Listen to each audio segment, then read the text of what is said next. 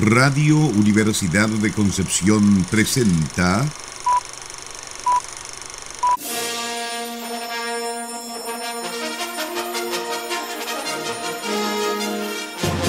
De película.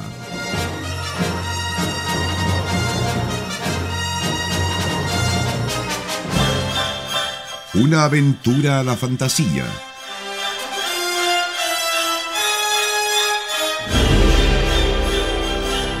Un paseo por las imágenes que guardan tu memoria.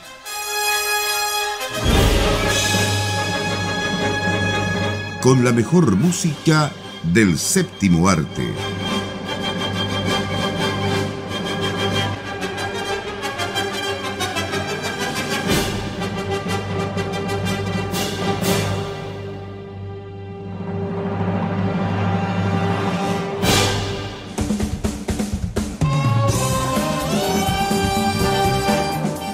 Tardes, estimadas auditoras y auditores de Radio Universidad de Concepción. Como cada sábado, junto a Sara Salazar y Nicolás Masquerán, le damos la más cordial bienvenida a un nuevo capítulo de De Película. Únicos e irrepetibles, ¿ah? no septimitaciones en otros medios de comunicación. Lo dije y qué.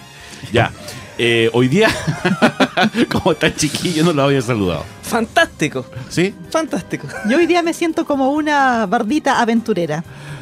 Muy bien, muy bien. Sí, porque hoy día vamos a ver una película de aventuras medievales. O sea, Oh, Fantasía. bueno, fantasía, bueno, medievalizada, medievalística. Claro. claro. Pero una película de fantasía, como decían ustedes, de aventuras también, con ladrones, con magos, con eh, Calabozos. calabozos. Y con mazmorras. Y mazmorras. Porque estamos hablando. No sé por qué. Pero aprovechamos de saludar a Nicolás también, que está. A otro Nicolás, no a Nicolás Masquerán, sino que a otro Nicolás, no es cierto, nuestro alumno en práctica, que está en los controles de eh, nuestro programa. Que hace posible, obviamente, que salga nuestro programa al aire. Eso. Eso. ¿Y de qué vamos a hablar? Hoy también tenemos que saludar a la, a la universidad. Cierto. Podríamos decir que este es un capítulo casi especial. Casi. Porque mañana está de cumpleaños nuestra querida Universidad de Concepción. Así es. Así que muchas felicidades. es. 104 años. ¡Oh! Wow. Y no se le nota. Pero bueno, eh, 104 años y como que se pasaron volando estos últimos. ¿ah? Estos últimos cuatro como, como que, que- nos saltamos de los 100 a los 104 rápidamente. no supimos cómo, no supimos qué pasó entre medio. Y tampoco supe qué fue lo que pasó entre medio respecto de la película que vamos a ver el día de hoy. Porque cuando salió y empezó a levantar los comentarios que llegó a levantar en su momento, yo dije, por fin, ya era hora Ya era hora. Ya era hora. después del fiasco y la decepción que fue haber visto el año 2000, la primera, el primer intento de adaptación a la pantalla grande, por lo menos que hubiésemos conocido con bombo y platillo, en una de esas hubo algo antes. De hecho, sí. Eh, sé que estaba la serie, pero para la No, pantalla grande... Acuérdate que los 80 y algo, una con Tom Hanks, que ra- en- Ah, en estricto rigor pero- no es de. No, pero esa es otra cosa. Pero lleva el nombre. va- vamos a hablar de eso de, de ahí por ahí. Pero Calabozos y Dragones es eh, un juego eh, de mesa, de rol, ¿cierto? Que ha hecho las delicias de generaciones y generaciones porque digamos que es lo más icónico, lo más característico dentro de ese rubro. Después han salido muchas otras cosas y ahora uno encuentra juegos de vampiros, de hombres lobos, de hadas, de futuro cyberpunk, steampunk, de todo lo, que- lo que se te ocurra, ¿cierto? Y muchos mundos también de fantasía basada en la literatura. Pero este, este en particular fue de alguna manera el que marcó la pauta en lo que iban a ser esos juegos y en crear un sistema mundo. Eh, y claro, ya había sido tratada de adaptar el año 2000 con un ah, resultado, ay Dios mío, o sea, eh, hay que ser bien malo para arru- arruinar una actuación de Jeremy Irons, con eso lo digo todo. Esa adaptación sacó un uno crítico Un uno crítico, en el dado. Sí, un 1 crítico en el dado, tal cual, y un 3.6 en IMDb, para que se hagan una idea. Pero, pero esta, esta no. Espérate, ah, ya, espérate. dale. Y hubo dos adaptaciones más de las que ni supimos. Es decir, después de ese fracaso, ¿a quién se le ocurre hacer secuelas? Porque de hecho son secuelas. Y ahora, por fin, como decía, sale una película que le hace justicia a lo que queríamos ver respecto de este juego llevado a la pantalla. Sí, y sabes que lo, interesante es que en realidad eh, acá son dos con, son dos directores que participan en esta eh, o que realizan esta película, que es John Francis Delay y Jonan Goldstein. Ellos han trabajado otras veces juntos en otras películas y que son comedias, ¿ya? Eh, realmente este, este para mí es en realidad una comedia fantástica. Que, se haya, que se haya basado en el juego Calabozo y Dragones, sí. Es decir, en cuanto a los artilugios, algunos personajes, qué sé yo, algunas locaciones.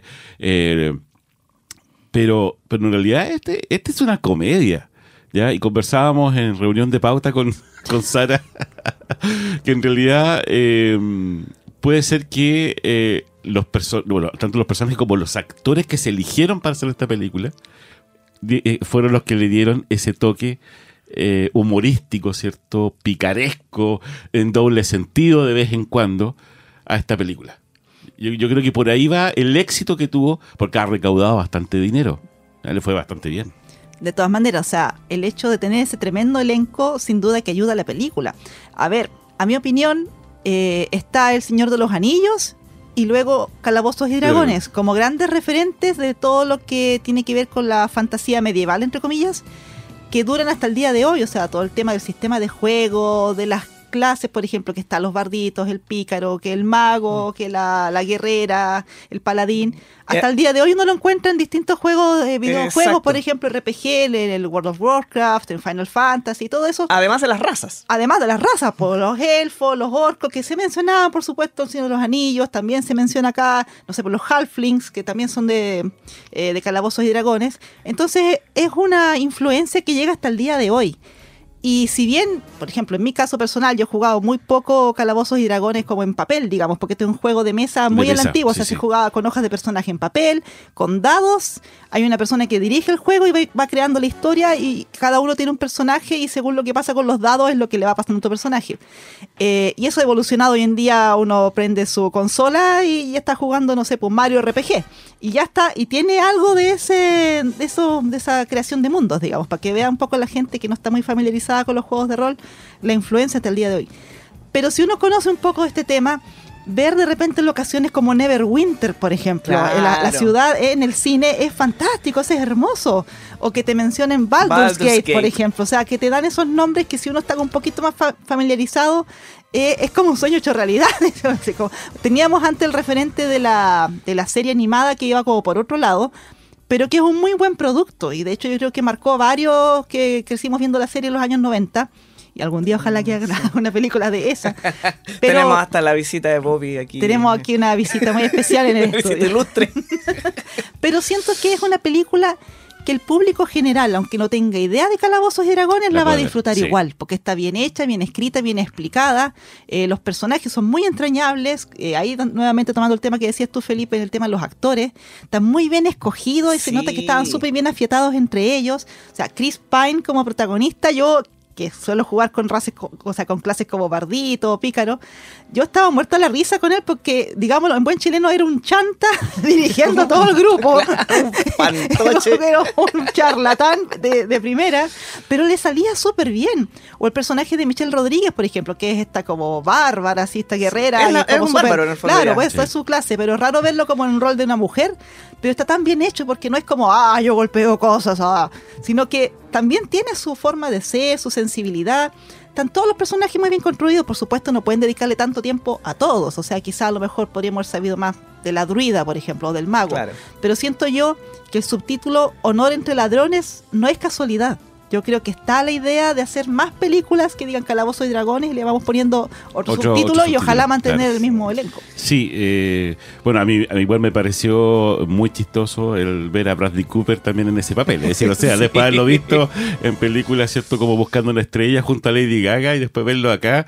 Eh, minimizado, ¿cierto? Pero muy sumiso además frente a, a, a Michelle Rodríguez en este, como decía, papel de bárbara, pero, pero en realidad era una bárbara tierna. Igual tenía a su lado su Bueno, no, corazoncito. no olvidar que Bradley Cooper también es Rocket Raccoon. También, claro. También sí. es un mapache. También es un mapache.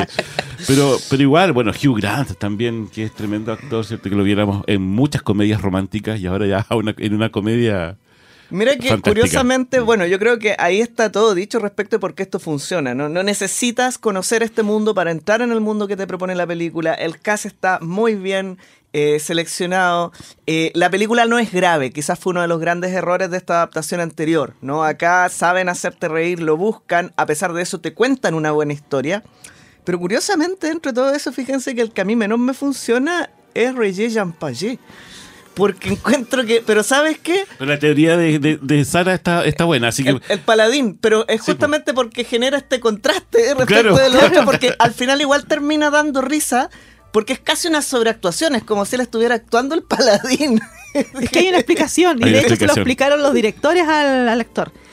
Que este personaje es como que sale de una película de fantasía seria. Es como que tomas Claro, un personaje del Señor cual. de los Anillos y lo pones el calabozo de dragón. Entonces te. Entonces, es la caricatura, es la caricatura, claro. En este mundo, como que todos lo miran y dicen: ¿Por qué tienes tanto honor? ¿Por qué eres así? porque eres así. Tan claro. recto, tan justo, ¿no? Y, y lo divertido es que no se lo toman en serio. Eh, de, de hecho, yo creo que por ahí va el tema. Se toman eh, poco en serio, digamos, la película en el sentido de que eh, sabe reírse de sí misma, pero al mismo tiempo es muy seria en ofrecerse a los fans de este tipo de producto, porque la cantidad de re- regalitos para lo que siguen, no solamente por los nombres, ¿no? O sea, hasta, a propósito de lo que decían recién, hay un uno crítico en la película. Cuando están haciendo la ilusión. ya, vamos a, a a la música por el tiempo, Nicolás. Bien. Tenemos, eh, ¿A quién tenemos de invitado esta tarde? Eh, esta tarde tenemos de invitado a Lord Waffle. No, perdón. Lo acabamos de rebautizar así, Lorne Balfe. Balfe. Lorne Balfe es el nombre del compositor que nos acompaña el día de hoy. Vamos a hablar un poquito más de él en el próximo bloque. Por ahora simplemente vamos a la música. Estamos revisando Calabozos y Dragones, película de este año. Perdón, Calabozos y Dragones, Honor, Honor. entre ladrones. Ahí sí. Película de este año dirigida por John Francis Daly y Jonathan Goldstein. La música, como ya decía, por Lorne Balfe.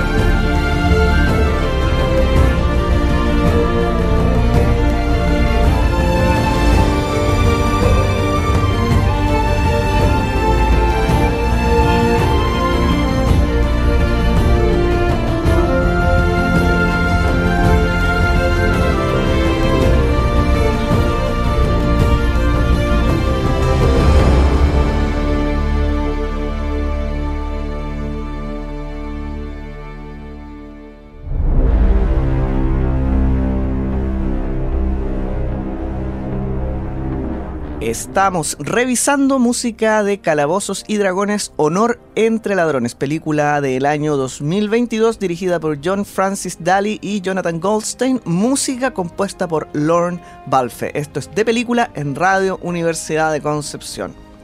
Bueno, eh, de eh, Remote, Remote Control Productions viene este compositor. Otro más. Eso Otro iba a más. decir yo, otro más. Otro más, justamente.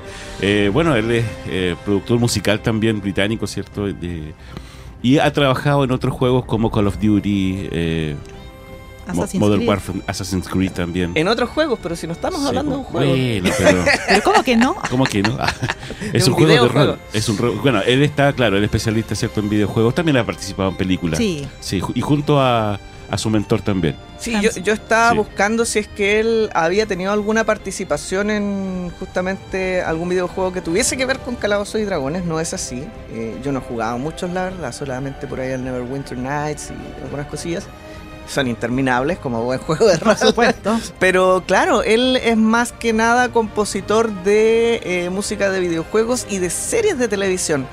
Eh, su carrera es relativamente corta, o sea, él empieza a figurar recién hace unos 14, 15 años, pero igual tiene un par de cositas por ahí que han sido importantes y que han pegado. Por ejemplo, eh, Megamente. Ah, él, él participó en Megamente, eh, por ahí los pingüinos de Madagascar también, ¿cierto? Y yo creo que es muy bueno. Eh, ah, bueno, la película de Batman Lego también. También. La Viuda Sí. Negra, Black Sí. Adam. sí. Que es bueno que le vayan dando ya este tipo de trabajo. Por ejemplo, eh, La Viuda Negra, Black Adam, ya estamos hablando de películas de primera línea, eh, al menos en lo que refiere a la taquilla. Y ya con esto yo creo que definitivamente lo vamos a empezar a ver más seguido en este tipo de producciones. Y quién sabe, incluso en producciones, lo digo bien entre comillas, no en términos peyorativos, más serias, que es un poco lo que le gusta a la academia, ¿no? Eh, y quizás con un poquito más de recursos, porque hay que decir también que hay harta computadora en esta composición. Eh, sí, de hecho estábamos escuchando muy atentamente para ver si eh, era, era, era orquesta o es VST. Yo creo que están hay o hay una mezcla o está muy bien hecho el VST. No, sí, hay BST. BST. Está- por lo menos está inflado con BST, que es muy común ahora. Estaba viendo, sí, en todo caso, que él había estado con eh, La Rueda del Tiempo recientemente, esta producción que también es de fantasía eh, épica. eh, y por ahí ya se viene aproximando un poquito al género, porque la verdad es que consigue hacerlo funcionar bastante bien y bastante bien eh, en toda la amplitud de lo que requiere esta película, de acuerdo a lo que habíamos hablado antes, ¿no? Eh, que tiene que ser épica a momentos, que tiene que ser graciosa a momentos, que tiene que ser entrañable a momentos. Y eso está ahí. Sí, Top Gun Maverick ¿eh? también Sí, estuvo sí, acá. también- Black Adam, Ticket to Paradise. Estará en Transformers nuevamente. Y en varias de Misión Imposible Sí, también. sí. Quería mencionar, a, a raíz de toda la experiencia que tiene en videojuegos, yo creo que, y lo que nos preguntábamos si es que era BST o orquesta, yo creo que claro, o sea, tiene tanta experiencia en videojuegos que sin duda que se nota que le aplicó aquí el uso de, de los BST, los instrumentos musicales, digamos, por computador, usando samples. Eh, se nos ha olvidado mencionar, para los que no estén tan familiarizados, que él es discípulo de Hans Zimmer. Por eso el Y yo creo control. que, claro, porque mencionamos como la agrupación, pero no dijimos que el maestro ahí es Hans Zimmer. Eh, yo creo que se nota un poco en la clase de música que compone para esta película, pero ¿sabes que Me gustó mucho esta banda sonora porque partiendo porque él crea una especie de, de el tema principal de Calabozos y Dragones, un leitmotiv que después se va repitiendo en la película y que si uno lo escucha por separado, de hecho el tema se llama Calabozos y Dragones, como que evoca todo lo que significa este juego. Te evoca la aventura, te evoca la fantasía, de repente el peligro. eh, te evoca también esta experiencia de jugar como con amigos, de pasarla bien, que también yo creo que por ahí va el hecho de que hayan contratado directores que tienen como experiencia también como guionistas de comedia. Porque la película tiene harto de eso, de, de tener este grupo, o, o party, como se usa el término, Claro. digamos, coloquial en, en el juego, eh, que está dispuesto a ir a la aventura y como se usan dados, como se usa este elemento aleatorio, puede pasar cualquier cosa. Entonces de repente cosas súper inverosímiles ocurren y se salvan y no sé, pues derrotan a tal dragón. Y siento que la película también rescata esa idea de que pasan cosas como, oh, tú tenías el báculo para hacer portales. Justo, Como, justo te la, la- la- la eso. suerte. Entonces yo creo que los que están familiarizados con el juego van a van a apreciar ese tema. Y volviendo al tema de la música, lo que decías tú, Nicolás, pues, o sea, creo que eh, la experiencia de, de ser discípulo de Zimmer y de haber trabajado en distintos videojuegos y series, eh, se ve reflejado también en esta capacidad de pasar por distintos temas dentro de la película. O sea, puede ser muy cómico, puede ser muy épico, muy emotivo. Y siento que la instrumentación acompaña súper bien. Quizás sería bonito escuchar una versión orquestada Orquestal, orquestal, de esta sí. banda sonora. Eh, Merece como hacerse un concierto porque siento que está realmente muy bien lograda. Y momentos súper oscuros también. O sea, Sí. cuando hablan de los magos rojos, que son los villanos, Claro. está puesta maga la Sofina. eh, son momentos realmente oscuros. O sea, quizás no es tan gráfica la película porque, bueno, es para todo espectador. Pero se da a entender que está este poder, esta maldad, digamos, que puede generar no muertos e invadir al mundo. O sea, hay un peligro latente tangible, digamos, en la película. Sí, quiero retomar la idea de llevar esto a un concierto tal vez con orquesta sinfónica grande, cualquier orquesta cercana que nos esté escuchando, Escuchando. por favor, tome la, tome, tome la posta al respecto. Justamente. Bueno, si yo no, si mal no recuerdo, eh, Lord Marfan, el, el- el compositor, eh, trabajó con Zimmer en Dunkerque. Hizo un tema final.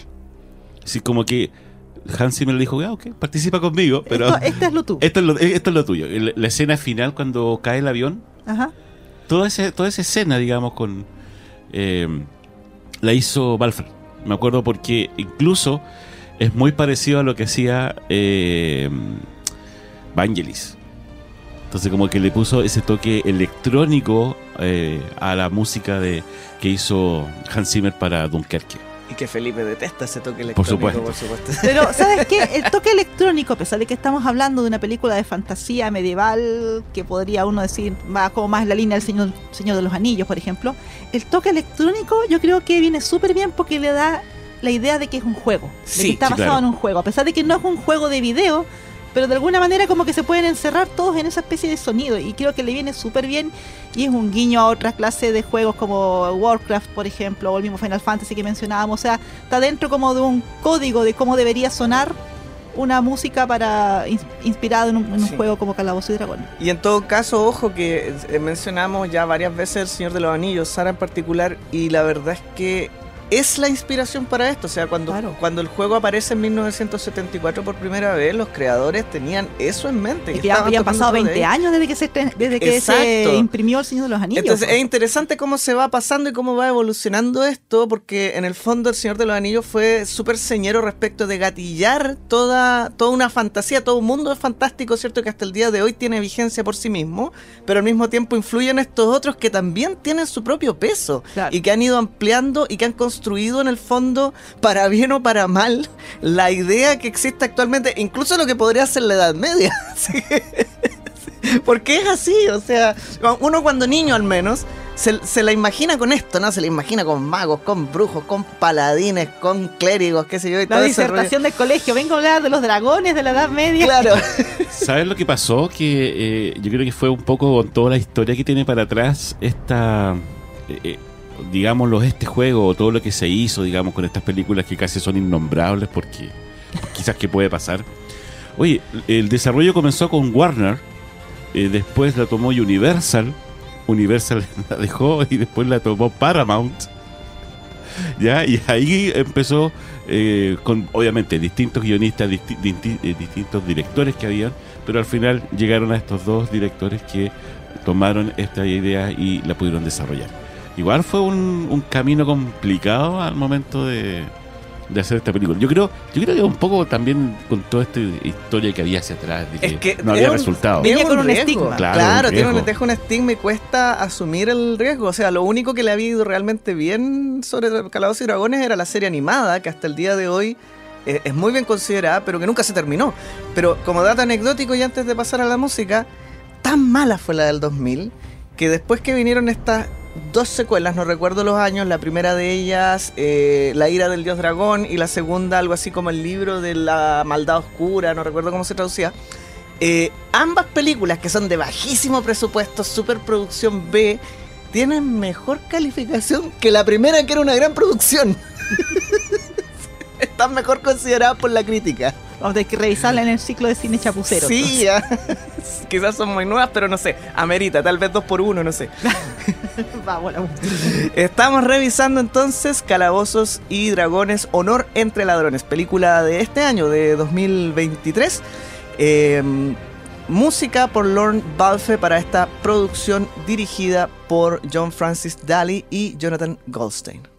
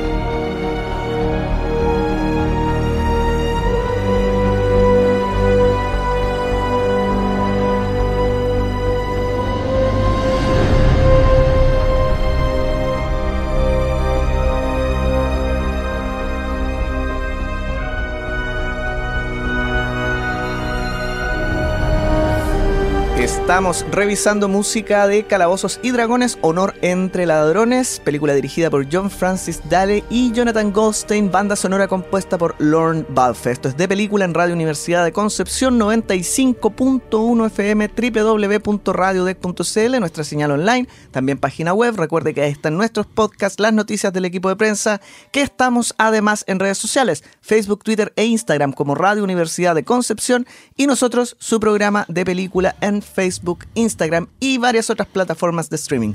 Spotify, Apple Podcast, eh, Podbean. Y me quedé pensando que parece que en el primer bloque dije este año 2022. Puede ser. Es muy probable. Muy probable. es que ninguno se dio cuenta. Claro. Ahora, ahora como que uh, está... Pero bueno, Eh, debo confesar de que nunca he jugado eh, Calabozos y Dragones. Lo conocí así. Ya, lo, lo había visto por ahí. Vamos a tener que poner un muro aquí, Claro. Nicolás. Sí, Pero vuelvo no, a insistir, no, no. esta película es para que la vea alguien que no tiene idea de Calabozos y Dragones. Y lo pasé Y lo va a pasar bien y te vas a reír porque tiene un doble sentido eh, bien entretenido. y no es mal, claro. Y no, No- y no es un, un doble sentido grosero. Claro. Además, digamos, es un, es un, es un doble sentido blanquito, bien, bien suavecito. Así que, pero eh, las situaciones de repente, esta complicidad entre los personajes, como decíamos, que está muy, muy bien Es logrado. una picardía. Sí. Porque es un pícaro el, el protagonista. Es que incluso hasta verle la cara a la maga así, con la- los medios ojos de repente, como que uno le da risa. al- Eh, pero está bien hecha y está entretenida, así que por favor, vean, si Felipe. pueden verla, véala. ¿ah? Felipe, si no has jugado nunca Calabozos y Dragones, no lo hagas, porque te puede pasar como a Tom Hanks en los años 80 Y te vas a volver loquito. y te vas a volver Lo- lo- loquito. Claro. Es que es divertido, igual hay que nombrarlo. No recuerdo exactamente, la película se llamó Calabozos y Dragones específicamente, pero la idea en los años 80, y es divertido porque esto se repite, se sigue repitiendo en la historia, pasó cuando empezaron a aparecer los libros impresos, todos decían que eran del diablo porque la gente iba a empezar a tener ideas, qué sé yo, los iba a hacer pensar. Y cuando salieron los juegos de rol también, o sea, estaba esto de que la gente se volvía loca. Sí. Eh, y tenía, ah, tenían todo un estigma negativo y esto de que los que lo jugaban eran unos raritos. Un poco lo veo uno ahora en Stranger Things, pero se le ha dado vuelta bastante eso. Y esa película habla directamente de que un chico, interpretado por Tom Hanks, se vuelve loco jugando eh, este tipo de juegos y empieza a ver, digamos, esa fantasía dentro de la realidad. Después se dijo de los videojuegos, después se dijo de los celulares, pero miren en lo que está ahora. O sea, se trata de una cultura que está súper bien valorada dentro de, de- de la sociedad en general y que se considera un aporte. Sí, claro. Mazmorras y monstruos se llamaba. Mazmorras y monstruos. es como lo mismo, pero claro, es como hablaba de ese estigma que había en esos años de que la gente se iba a volver loca jugando juegos de rol, lo cual es cierto. Ah, no. Así que no lo haga. Pero no en un mal sentido. Pero no juegue WoW. Ah, no. Claro. bueno, hay muchos juegos, sobre todo de RPG también, que, han- que, se, han, que han- se han hecho películas. Eh, Me acuerdo, bueno, Final, Final Fantasy, por ejemplo, Warcraft. eh, que también, por lo menos Warcraft a mí me gustó cuando salió al cine. Eh, Final Fantasy no me recuerdo mucho la película, creo que la vi también en, algún, en su momento. Pero como dicen ustedes, es decir, es como que están nuevamente, eh, están volviendo estas culturas a mostrar a las nuevas generaciones, ¿cierto? Estos juegos y este... Porque a lo mejor a un, a un chico de ahora, eh, de preguntarle por un juego de roles, como que te va a mirar un poco raro a lo mejor. Claro. Ya están acostumbrados más a los juegos, ya sea de computador, Claro. del teléfono. Pero el, pero el rol se pasó al computador, digamos. ah, sí, claro, claro, pero de mesa, a eso voy. Claro, claro. El- es que el- ha el vuelto, había un revival, es que hay hartas cosas, no vamos a, a alargar en eso, pero eh, se demoró 100 años en el fondo esta literatura en tener un espacio dentro de la cultura. O sea, le estamos hablando de que las, eh, las novelas de Sword and Sorcery, de espada y hechicería, son de principios del siglo XX. Son de la época en que publicaba Lovecraft, qué sé yo, de esos años. Eh, y ahora están siendo reivindicadas. Eh, antes para comprar a propósito lo mismo un libro de Lovecraft uno tenía que ir a la feria porque las librerías no estaban. Y, y con los juegos también pasó lo mismo que están siendo reivindicados ahora, ¿te fijas? Entonces eh, yo creo que eh, ahora está... No es que sea raro, sino que está asimilado de una manera mm, diferente, que está como mucho más inserto en el cotidiano. La gente conoce, la gente más joven conoce estos códigos, independiente que no haya jugado el juego. ¿Ya? Están ahí, lo hemos visto pasar y es bueno que ya tengan su lugar, o sea, si finalmente es cultura. Es que lo que pasaba antes es que estos juegos, estas novelas eran, entre comillas, para los raritos. Claro. De la escuela, los raritos de la sociedad. Y hoy en día. Los mucho gobernamos más- el mundo. Está mucho más Con razón. masivo. O sea, piensa tú cómo le ha ido las películas de superhéroes basados en cómics. O sea, ¿qué más ñoño que están leyendo Claro, los cómics? eran para niños. Claro, Sí, claro. pero para un grupo particular de niños, o sea, o de adolescente o adulto joven que seguía leyendo cómics, ya era súper mal visto. Pero ahora ya no, pues ahora está de moda. De hecho, se hace aquí mismo en la universidad, cuando se hace el día del disfraz por el mes del libro. Eh, da gusto ver cómo llegan los chicos disfrazados de personajes de cómic, de manga, de, libros, de Harry Potter, Señor Anillo, de- o de, no sé, de Batman, con una libertad y con una aceptación, digamos, por todo el resto de la comunidad, que hace 20 años eso no ocurría. Entonces, No. por eso ahora tenemos mejores películas de Calabozos y Dragones, mejores películas de, de esa clase de temas, de, de videojuegos, por ejemplo, la película de Mario, que también le fue súper bien, que quizás se- hace, o sea, lo- la que se hizo antes era otra cosa completamente distinta, entonces creo que ahora al fin está como el momento de hacer estas adaptaciones bien hechas. Lo que pasa es que las adaptaciones bien hechas están siendo eh, realizadas por eh, los niños de esa época. Exactamente, la gente que creció... Entonces que creció con eso y le está dando cariño y mucho cariño sobre todo a las realizaciones que queden bien hechas, que queden... Yo creo que por ahí va un poco la cosa. Y eso está muy bien. Me Sí. quedo con la idea de que la película de Mario Bros. antigua tiene que ir al ciclo de cine chapucero y de que Sara... tenemos las tortugas ninja, tenemos Sí. incluso... A ver, no me toque las y tortugas que ninja. Sara, Sara todavía, todavía nos mira con un poco de odio cuando mencionamos Warcraft porque nunca hicimos el programa. No importa, si es, lo que, si es el precio que debo pagar para no hablar de Parasite, lo pago. Esa es la traba que tenemos. Ay, bueno, de veras quedaba eso. Ya, ok, vamos, vámonos mejor. Mejor. Vamos, ya aquí lo que viene es... Mire, un saludo a nuestra querida Universidad de Concepción que mañana está de cumpleaños. Seguimos con programación musical y luego a las 21 horas vuelve Nicolás Masquerán con su crónica nacional. Y para que no ponga ojitos de gato con botas también, mañana domingo, 19 horas, sonido, digo no, sonido raro, exponentes del New Age con. Felipe Hinojosa. estuvieron media hora golpeando la puerta de una cámara en- anecoica mientras grababan el sonido. Este, este se está despicando de todas Sí. las veces que lo, que lo pétalos de magnolio al sí, aire. al aire. Sí, ya, despícate nomás, no hay problema. Nicolás, eh, muchas gracias también por eh, eh, tu realización en este programa y nos encontramos la próxima semana Así es. en otro capítulo más. Chau, chau. Chau.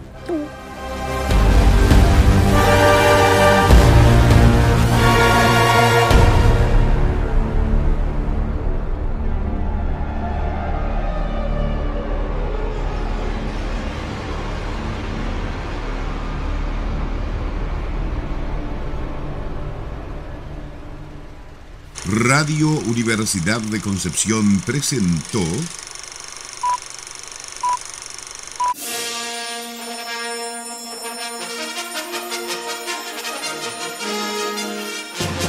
de película.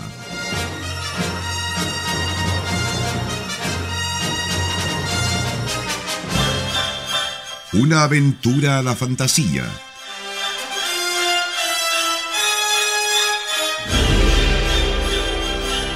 Un paseo por las imágenes que guardan tu memoria.